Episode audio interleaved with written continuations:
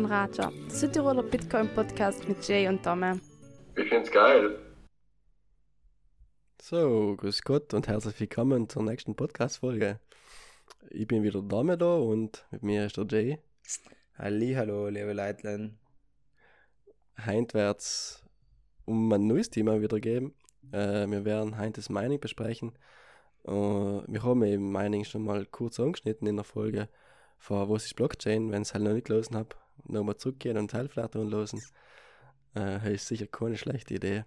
Aber heute werden wir eben Mining nochmal ein bisschen genauer anschauen und durchleuchten, weil Mining ist ähm, ein wichtiges Thema, um Bitcoin zu verstehen auch, aber es ist ein sehr kontroverses Thema, weil es vielleicht nicht, nicht einfach ist zu verstehen und da werden gleich, gleich und schnell falsche Meinungen verbreitet, auch über Mining, kann man so sagen. Aber fangen wir mal ganz, ganz, ganz, ganz am Anfang an und stellen uns die Frage, für was braucht es Mining dann eigentlich nochmal von Grund auf? Ja, genau. Also, ich finde, wichtig ist zuerst mal, äh, sich genau die Frage zu stellen. Also, wieso braucht ähm, Bitcoin eigentlich Mining, damit es funktioniert? Und das sind vor allem zwei Gründe sein dafür zu nennen. Und äh, ein ist, äh, einer ist ein wichtiger Grund, ein wichtiger Grund ist eben, ähm, um neue Blöcke an, Block, an die Blockchain hinzufügen zu können, ohne eine zentrale Instanz ähm, dabei fragen, um Erlaubnis fragen zu dürfen. Und dass eine, eine zentrale Instanz darüber entscheidet, ob äh, jemand einen neuen Block hinzufügen darf oder nicht. Ähm, und die zweite wichtige Eigenschaft ist, dass die 21 Millionen Bitcoins äh, gerecht verteilt werden, sozusagen. Also an, an, an Miner verteilt werden, die Ressourcen aus der, aus der echten Welt aufwenden, um eben noch die Blöcke zu suchen und an die zu verteilen. Jetzt, äh, wie funktioniert ein Mining an, an einfachen Beispiel? Das kann man sich ungefähr so vorstellen wie ein Lotteriespielen. Ähm, stellen wir uns alle vor, ähm, wir haben Würfel, äh, Dame und die probieren, äh, haben Würfel und jede, jeder Würfel für, für die hat, sagen wir mal, 1000 Seiten. Also 1000 Zahlen. Also ist ganz ein kleiner Würfel, also ein ganzer Würfel mit ganz vielen Seiten, mit ganz vielen Zahlen oben. Und ähm, jemand, wir, können, wir müssen so lange würfeln, bis jemand eine Zahl kleiner als 10 hat und dann würfeln wir zwar und würfeln und würfeln und irgendwann nach einer gewisser Zeit, und das kann man auch äh, mit Statistik und Wahrscheinlichkeitsrechnung ausrechnen, wie lange das ungefähr dauern kann, ähm, werden wir eine Nummer kleiner als 10 finden. Und wenn, wie gesagt, wenn äh, die Nummer sozusagen gefunden wird, eine valide Nummer gefunden wird, die vorgeben wird von Protokoll sozusagen, dann kann jemand einen neuen Block hinzufügen an die Blockchain. Oft wird eben auch gesagt, dass die Miner komplizierte mathematische Rätsel lösen müssen, aber das stimmt eigentlich nicht. Im Prinzip, wie wir äh, in der Folge, was ist äh, Blockchain schon mal gehört haben, gibt es ja den Hashing-Algorithmus und Bitcoin bedient sich eben beim ähm, SHA-256-Algorithmus und die Miner im Prinzip zusammenschmeißen irgendetwas in den Algorithmus rein, berechnen das und wenn er eine richtige Zahl rauskommt, nachher ähm, dürfen sie im Prinzip den Block an die Blockchain, an die nächsten, den nächsten Block an die Blockchain hinzufügen. Und eben, das ist so gemacht, dass es relativ aufwendig ist, so die richtige Zahl zu finden. Aber es ist ganz schnell kontrollierbar, was eine richtige Zahl ist. So ungefähr wie Sudoku kann man sich das auch vorstellen. Sudoku, ähm, bis man ein ganzes Sudoku gelesen hat, das vergeht eine gewisse Zeit und man muss sich anstrengen und überlegen, aber gecheckt hat man es noch in, äh, in einem Bruchteil von der Zeit, wie lange man Arbeit gehabt hat, das zu lesen. Und das ist im Prinzip äh, so, wie Mining funktioniert.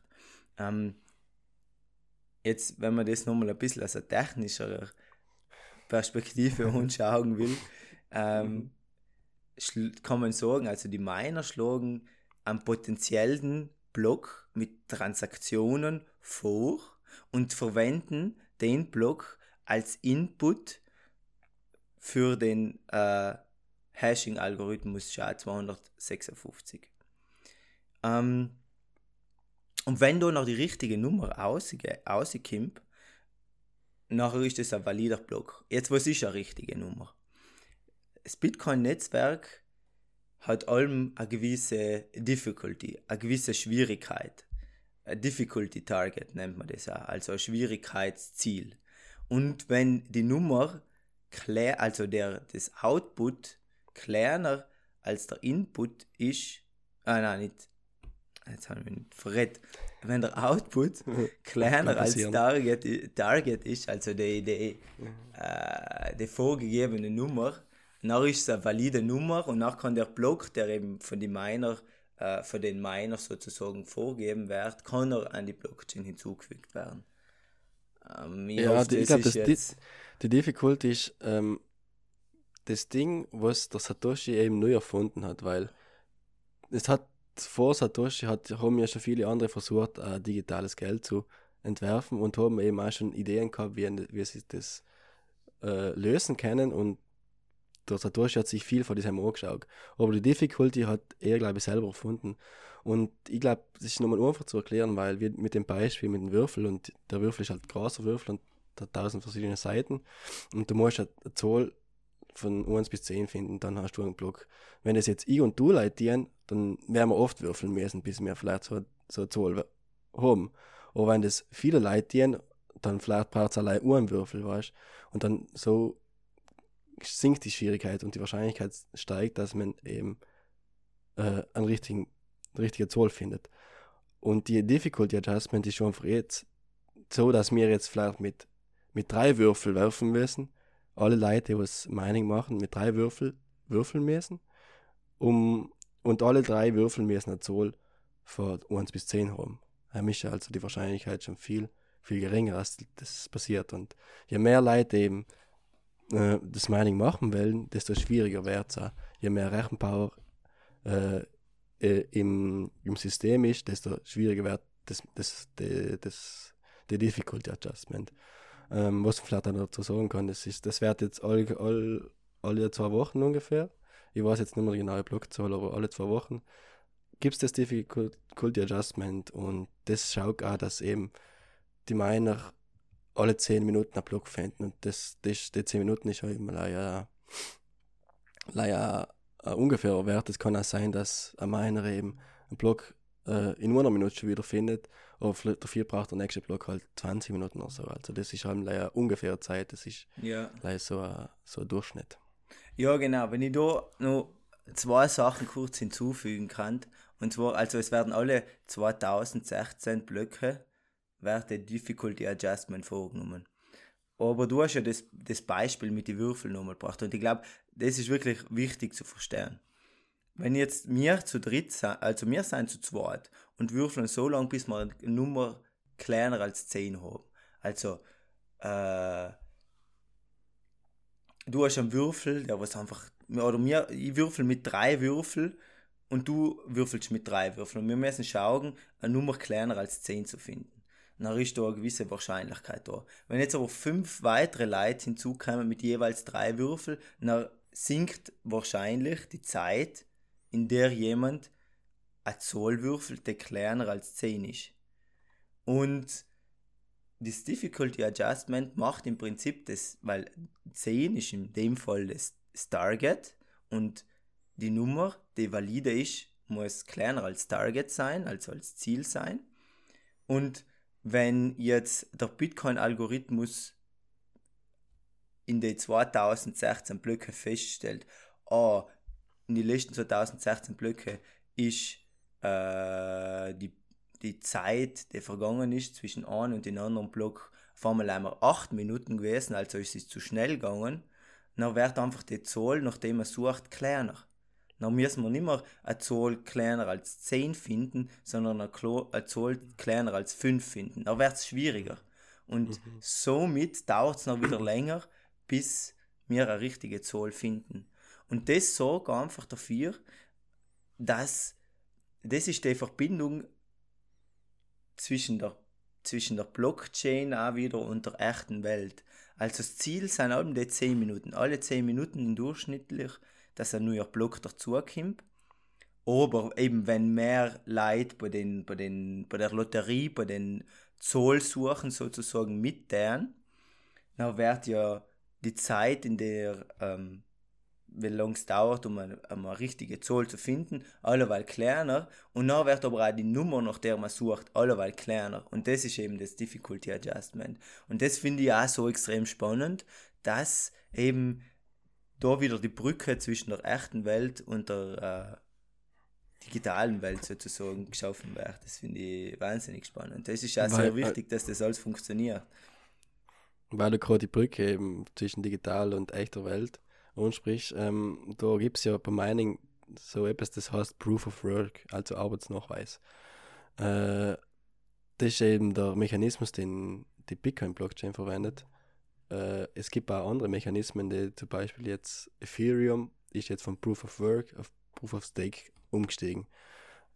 Und das sind einfach andere Mechanismen, wie man die versucht, die Blockchain sicher zu halten.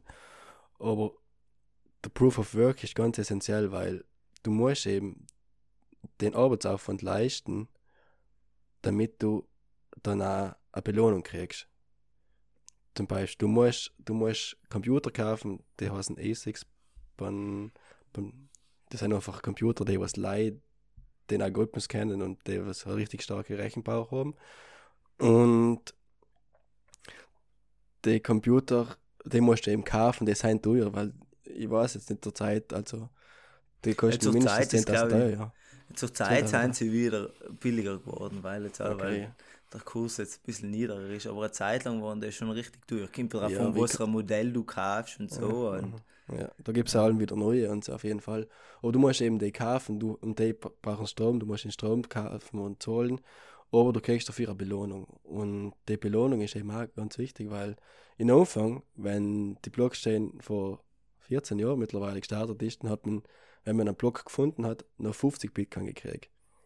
Und Mhm. Heinz leider 6,25. ja, Genau. genau. Und, und alle, alle ja, alle Jahre vier circa. Jahre. Mhm. Mhm, alle, alle ich vier glaube, Jahre. alle 10.000, äh, halt alle 210.000 Blöcke. Genau, ja, ja müsste sein, ja. Ich muss es nochmal hundertprozentig nachschauen, aber durchschnittlich alle vier Jahre findet eben das Halvening auch noch statt, also die Halbierung von den Block Reward, weil, das müssen wir auch noch dazu sagen, ich glaube, das haben wir noch gar nicht gesagt, derjenige, der einen Block, einen validen Block, also Ja. valide Zahl findet und nach sozusagen einen neuen Block an die Blockchain hinzufügen kann, einen neuen Block für Transaktionen an die Blockchain hinzufügen kann, der Cell kann sich nachher noch eben den Block Reward zuschreiben lassen.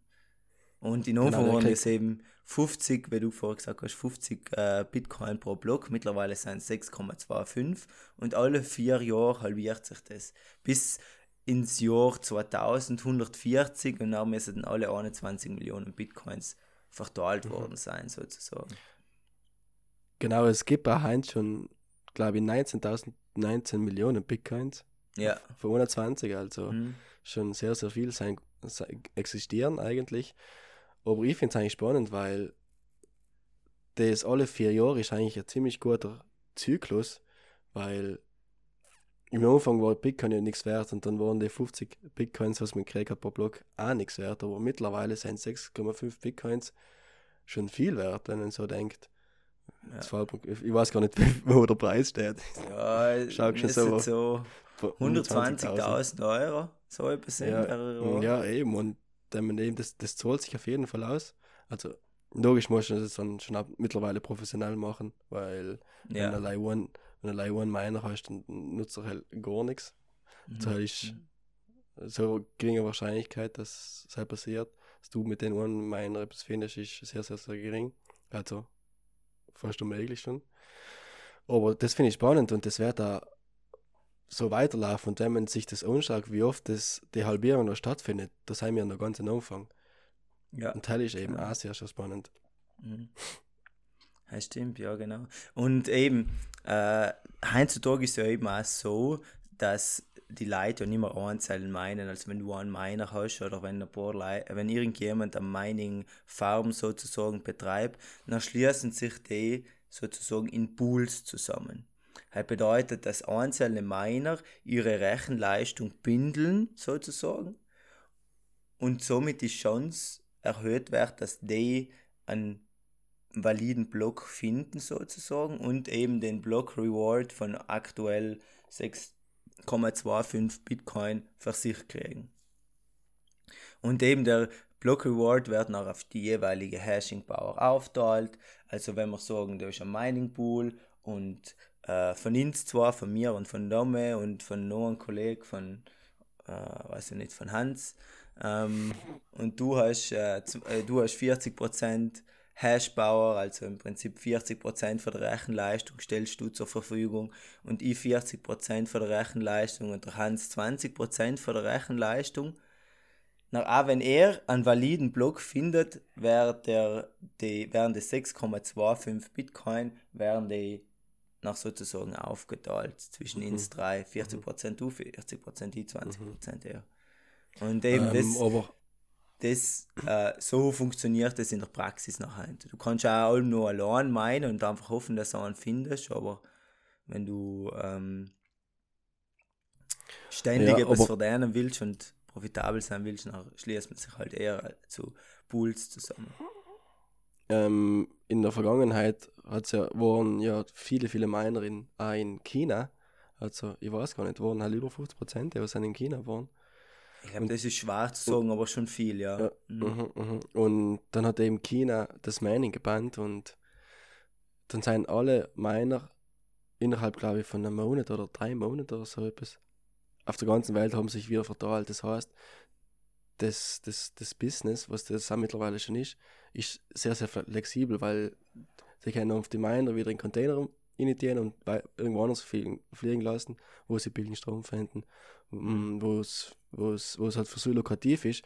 Und das ist eben auch wichtig, weil wenn jetzt zum Beispiel, wenn du denkst, zum Beispiel in, in, eben in China wurden über 50% der, der, der, der Rechenleistung, was im Bitcoin-Netzwerk äh, zum Laufen bringt, dann kann ja China einfach hergehen und sagen, äh, die ganzen Miner dürfen jetzt leider mehr die und die und die Transaktionen bestätigen oder was weiß ich was da. Oder wie ist das? Oder das ist auch mit, mit Pools. Weißt du, wenn sie zum Beispiel Pools zum Beispiel zusammenschließen und alle miteinander haben jetzt zum Beispiel mehr 50% oder auch mehr Rechenleistung, dann kontrollieren sie sozusagen ja das, das, das Netzwerk oder wie ist das? Ja, das ist jetzt, glaube ich, äh, es ist schon logischer Gefahr, dass das so etwas in der Ort passieren kann, aber das ist in der Praxis schon schwer, relativ schwer umzusetzen.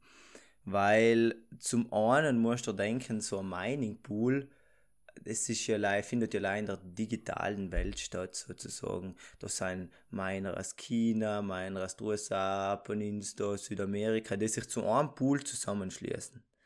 Und äh, wenn jetzt, wenn man merkt, ähm, wenn die Miner zum Beispiel merken, dass ein Mining Pool anfängt, gewisse Transaktionen auszulöschen oder, oder fordert, dass, dass die Miner, die bei, bei, bei so einem Pool äh, dabei sein, gewisse Transaktionen für gewisse Adressen probieren auszufiltern oder so, dann dauert das ein paar Sekunden und dann bist du beieinander, dann kannst du einen anderen Mining Pool anschließen, der einfach äh, nach den Regeln spielt, die du haben willst und für das Bitcoin auch gemacht ist. Deswegen ähm, wichtig ist meiner Meinung nach eher in der Zukunft wird eher wichtig werden, dass man schaut, dass die, dass überall auf der Welt Miner sein und das Mining betrieben werden kann und die, dass sich das, dass das Mining als in einem Land stattfindet. Und deswegen ist ja das auch im Prinzip, meiner Meinung nach hat sich noch, meiner Meinung nach hat sich China gewaltig selber in den Fuß geschossen weil sie haben extrem viel Rechenpower gehabt, schon in China.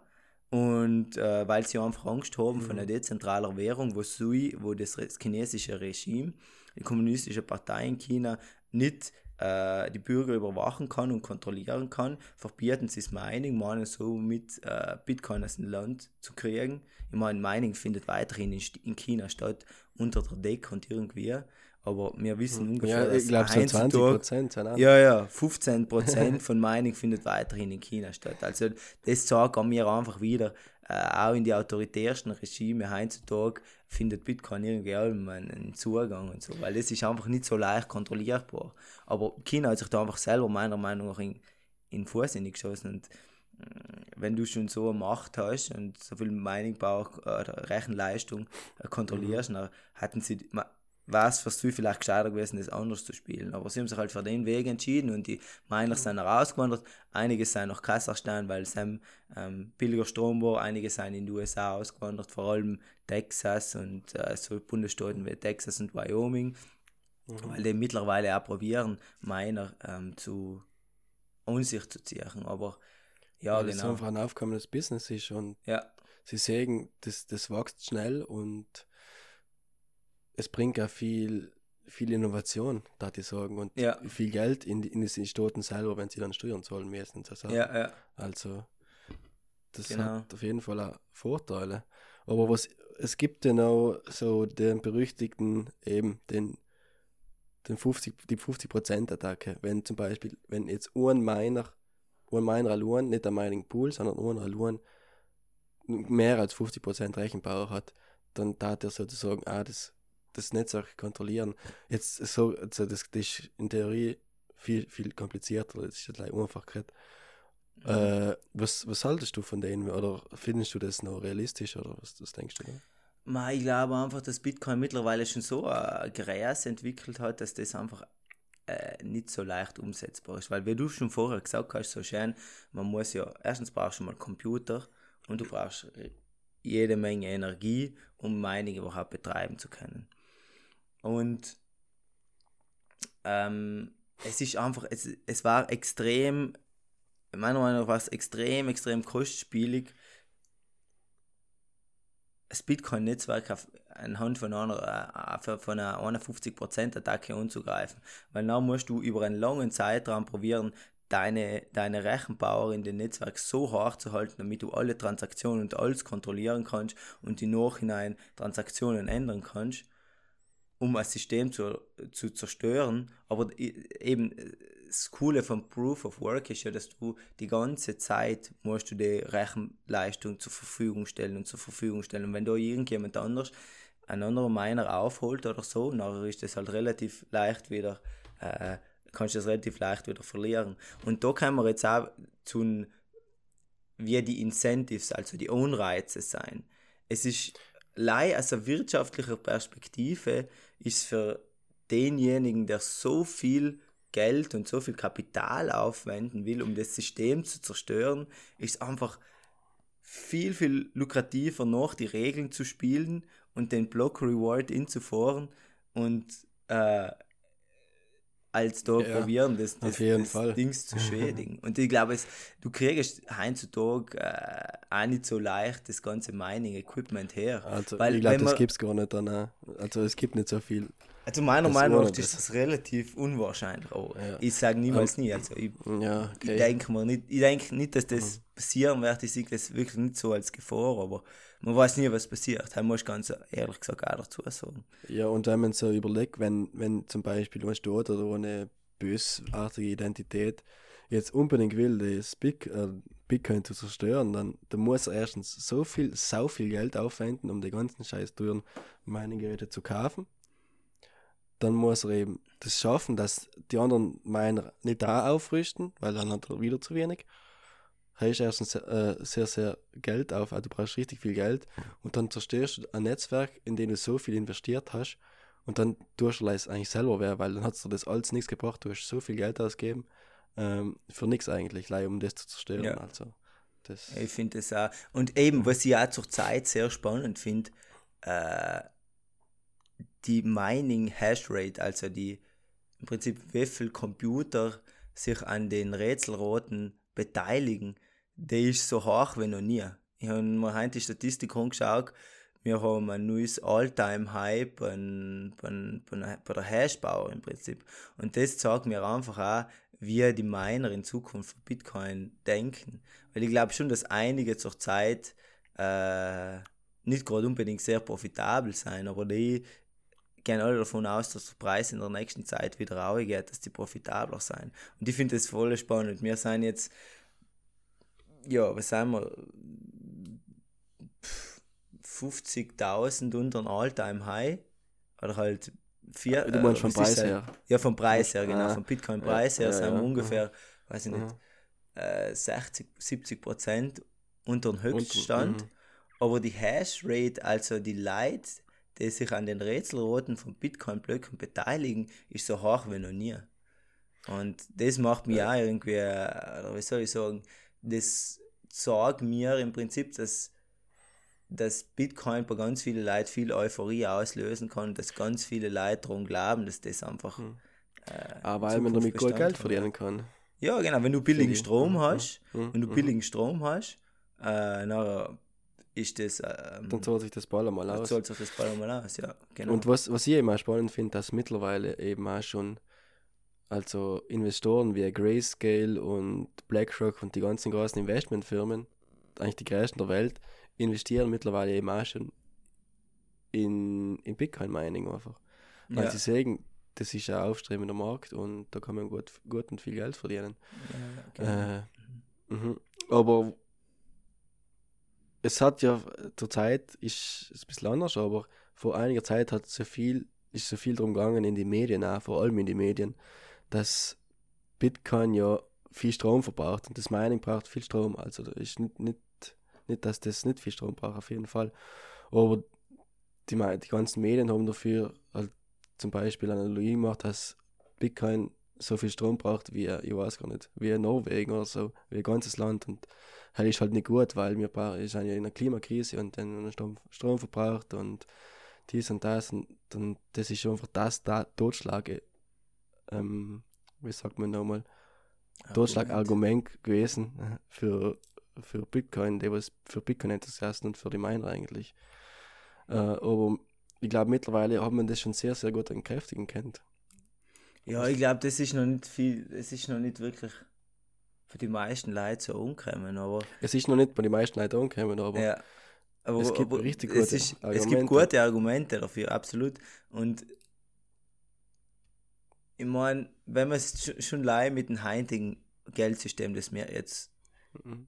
haben, Mhm. ähm, vergleicht, dann braucht es halt einfach viel, viel mehr Energie und Strom, um das auch aufrechtzuerhalten. Weil wenn du wirklich ins Detail hineingehst und sagst, okay, ja, im Prinzip, wir funktionieren alle auf irgendwie, äh, die ganze Weltwirtschaft funktioniert äh, auf ein Dollarsystem und dass der Dollar im Prinzip sich weiter als die Weltwährung durchsetzt, spielt halt die amerikanische Regierung oder der amerikanische Staat spielt ihre Macht durch Militär aus. Und wer sich nicht daran halten, ins dem Werk gedroht. Jetzt in den letzten Jahren hat sich das schon ein bisschen entwick- äh, verändert und es pro- probieren verschiedene äh, Staaten oder Staatengemeinschaften Alternativen zum Dollar zu finden, aber in den letzten Jahren hat einfach die, äh, haben einfach die Amerikaner im Prinzip durch ein Militär in Dollar durchgesetzt auf der ganzen Welt. Und wie viel das auch wieder, äh, um das System noch sozusagen aufrechtzuerhalten, wie viel das auch äh, Energie braucht ähm, und verschwendet, halt ist halt auch schwach. Aber was ich Ja. noch einen spannenderen Punkt finde, ist ja eigentlich, dass die, wenn man sich anschaut, die Alternat oder halt die, die erneuerbaren Energien, und das ist vor allem bei Windkraft und bei Solar, äh, ein großes Problem ist, dass die oft einmal nicht in Betrieb sein und angeschalten werden müssen. Weil zum Beispiel eine Solarzelle produziert ja allein Strom, wenn die Sonne scheint, unter dem Tag. Und dann wird oft einmal der Strom einfach nicht gebraucht. Und was wir alle verstehen, oder halt, ich habe das auch nicht hundertprozentig so bewusst gehabt, das ist mir erst jetzt aufgefallen in den letzten, in den letzten Jahren, aber im Prinzip, wenn wir das Licht einschalten, dann muss eine Millisekunde oder noch viel kürzer davor, muss der Seilstrom in irgendeinem Kraftwerk in irgendeiner Art und Weise produziert werden. Da kann nicht, große Mengen Strom können nicht gespeichert werden. Vielleicht ein Laptop, Dings schon, aber wenn irgendeine Firma produziert mit äh, intens äh, energieintensiven, weiß ich nicht, irgendein Stahlwerk oder irgendetwas, das richtig viel Energie braucht, braucht es halt in dem Moment Energie. Und wenn zu viel Strom auf dem Markt ist, nachher müssen einfach Windradeln und so angeschalten werden. Und das senkt die Rentabilität für die Windradeln oder von, äh, für die Solarzellen extrem. Weil dann gibt es like gewisse Zeiten, wo du deinen Strom verkaufen kannst und in dieselben Zeiten bist du rentabel. Allerdings kannst du jetzt Ja. in derselben Zeit Bitcoin-Mining betreiben und somit die Rentabilität für erneuerbare Energien wieder steigern. Und das ist, ja, glaube ich, ein war ein totaler Gamechanger in der äh, Energiepolitik und in äh, Ich glaube, das wird da langsam, langsam sich durchsetzen, weil es hat einfach live Vorteile. Erstens für, Ja. für die Betreiber der erneuerbaren Energien, weil auf einmal haben sie jemand, der ihm den Strom annimmt und sie kriegen dafür noch Geld. Das Ja. Bitcoin-Netzwerk nimmt zu jeder Zeit, du kannst es in- und durchschalten, wenn du willst. Ähm, deine Miner. ja, deine Meinung. Mhm. Mhm. Kannst du in- und durchschalten, wenn du willst. Jetzt sagen die Leute, die was den Strom brauchen, äh, haben jetzt genug Strom oder benutzen den ganzen Strom nicht, der zur verfügbar ist, dann kannst du sagen, ja, jetzt gebe ich den Strom die Bitcoin-Miner und die, die meinen jetzt in Bitcoin, äh, schürfen in Bitcoin und du kriegst dafür noch äh, Geld, wenn du einen Block gefunden hast. Also ist ja doppelt rentabel. Mhm. Und ich glaube, das dienen einige schon und das wird allweil mehr kommen und das wird da die, die, die Akzeptanz oder die, der Ausbau für erneuerbare Energien werden da auch sicher, Volle sicherlich gefördert werden. ja. Mhm. Ja, das, das ist jetzt like ein, ein Argument gewesen, für was Bitcoin Mining sonst noch als gut verwendet werden Ja. kann, auf jeden Fall. Aber was ich noch dazu sagen soll, äh, kann, ist, dass das, ich weiß leider, wie es in Deutschland ist, dass eben, wenn die erneuerbaren Energien den Strom nicht verkaufen können, weil zu viel am Markt ist oder weil niemand annimmt, dann zahlen wir, oder zahlen die Deutschen als Steuerzahler sie den Strom, weil die Regierung hat so ausgemacht, wenn erneuerbare Energien den Strom nicht verkaufen können, dann werden, dann werden sie trotzdem entschädigt, obwohl sie nicht verkaufen können, der eigentlich ins Nichts geht.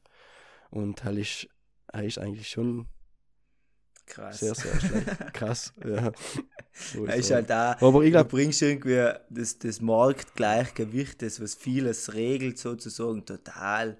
Das ist ein Gleichgewicht. Ge- ja. Und boah, ich, das ist Ich glaube, es ist nochmal, ich glaube, Bitcoin und Energieverbrauch ist ein sehr, sehr heikles Thema und sehr, sehr großes Thema im Ganzen auch. Aber ich glaube, da braucht man fast eine eigene Folge. Ich glaube, da werden wir eine, um eine eigene Folge Mhm. nicht umkommen. Ja, genau.